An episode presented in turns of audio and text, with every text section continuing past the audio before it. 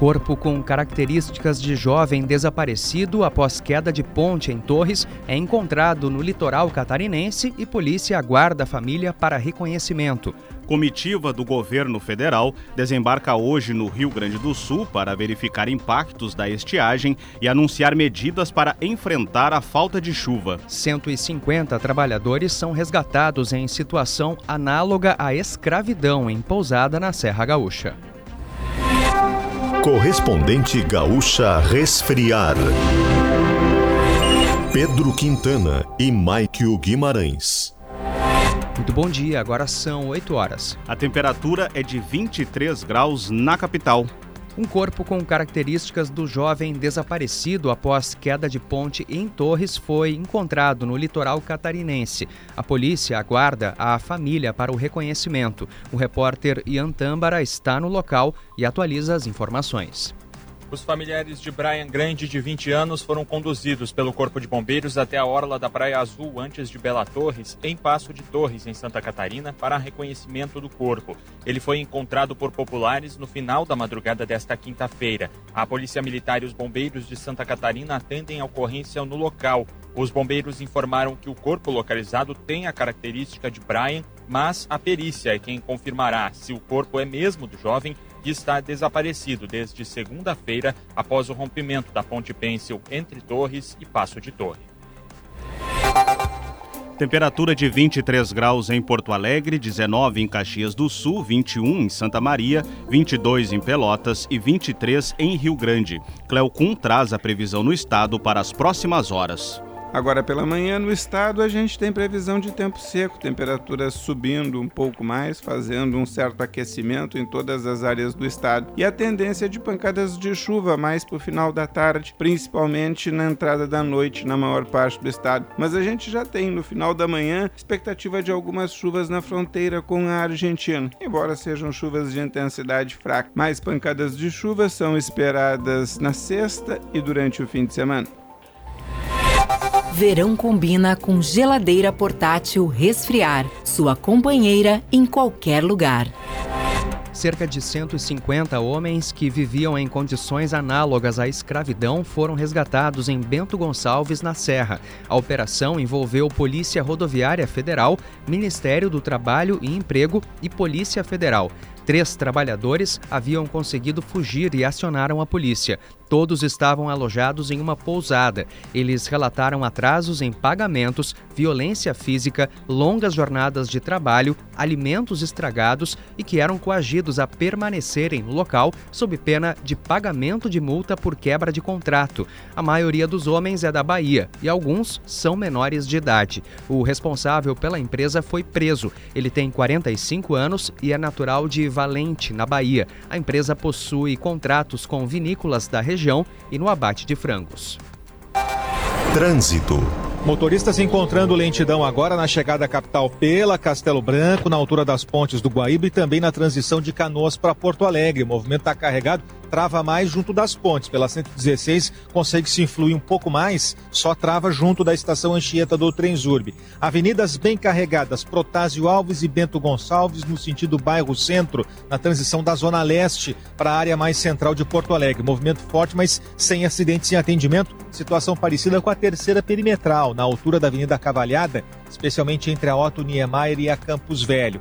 BR-116 no Vale dos Sinos, entre o viaduto da Charlau e a Ponte dos Sinos com lentidão, e depois na altura de Esteio, junto à transição para Canoas, perto da estação Petrobras, já em Canoas, há movimento retido por ali. Não há informação de acidente nesse trecho por enquanto. Com o trânsito, Leandro Rodrigues. A Polícia Civil prendeu os dois suspeitos de terem matado o dono de uma lan house em São Leopoldo, no Vale dos Sinos. O crime ocorreu no dia 6, quando Jonas Furtado da Silva, de 39 anos, foi morto a tiros dentro do estabelecimento no bairro Vicentina. Segundo os policiais, o caso se trata de execução e não latrocínio, como investigado inicialmente.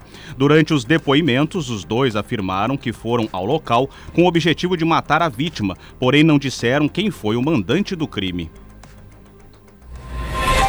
Ainda nesta edição, mais de 740 mil alunos da rede estadual de ensino voltam às aulas hoje. Um dos autores da chacina em um bar no Mato Grosso morre em confronto com a polícia.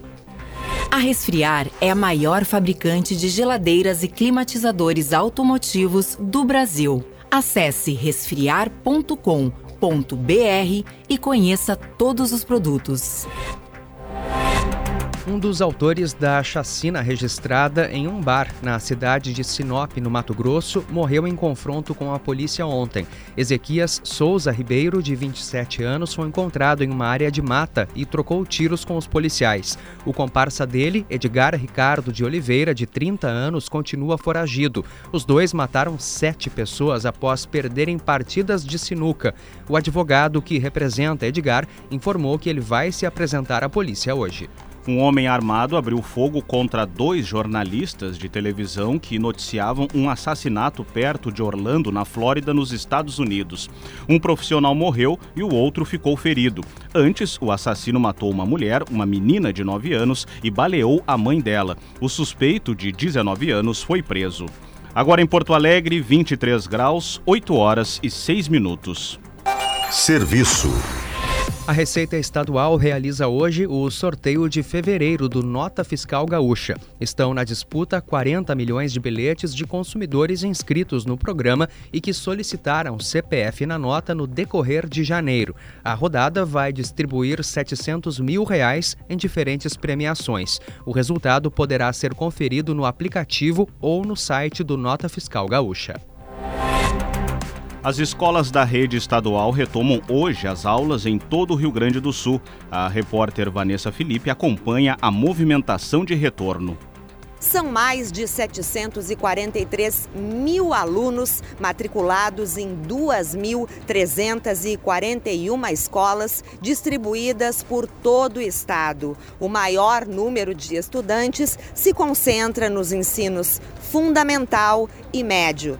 Aqui no Colégio Estadual Júlio de Castilhos, de ensino médio, são mais de mil estudantes matriculados em três turnos. A escola fica no bairro Santana, em Porto Alegre. A movimentação foi grande e as aulas começaram às sete e meia da manhã. A Secretaria Estadual de Saúde distribui hoje 97 mil doses de vacinas bivalentes contra a Covid-19.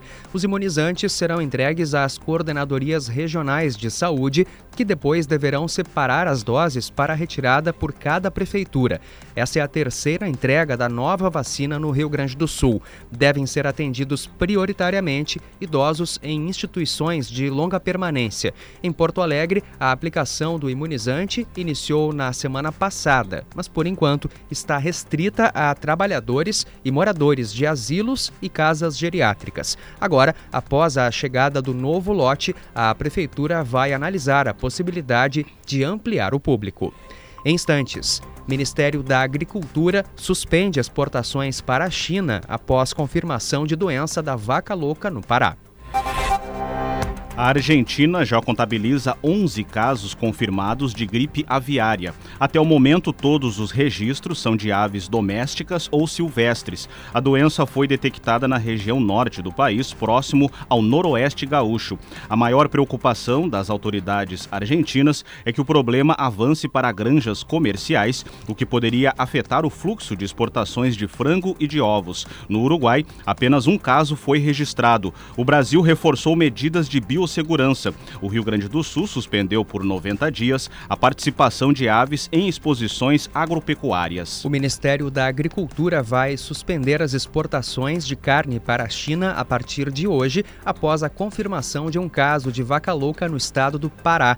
A pasta informou em nota que está tomando todas as providências do protocolo sanitário. Segundo a Agência de Defesa Agropecuária do Estado, o caso foi registrado em uma propriedade com 160 cabeças de gado que foi inspecionada e interditada preventivamente. Os sintomas indicam que trata-se de uma forma atípica da doença que surge de forma espontânea no animal, sem risco de disseminação no rebanho nem ao ser humano. O boi foi abatido. Os últimos casos da doença da vaca louca haviam sido registrados no Brasil em 2021, em Minas Gerais e no Mato Grosso. Uma comitiva do governo federal desembarca hoje no estado para verificar os impactos da estiagem na região da campanha. O repórter Josimar Farina está na região e tem todos os detalhes. Três ministros do governo federal desembarcam às 11 da manhã em Bagé, aqui na campanha. De carro, irão à cidade vizinha de Ulha Negra visitar propriedades de dois assentados da comunidade Nossa Senhora de Fátima. Posteriormente, farão anúncios sobre medidas a serem adotadas. Somente o município de Ulha Negra já contabiliza perdas de 60 milhões de reais com a estiagem. Quase metade da população trabalha e vive em assentamentos dos governos do estado e federal. Do anúncio que será feito, serão liberados 430 milhões de reais para ações emergenciais no Rio Grande do Sul. Verão combina com geladeira portátil resfriar, sua companheira em qualquer lugar. Você encontra o correspondente Gaúcha Resfriar na íntegra em GZH. A próxima edição será às 12 horas e 50 minutos. Bom dia.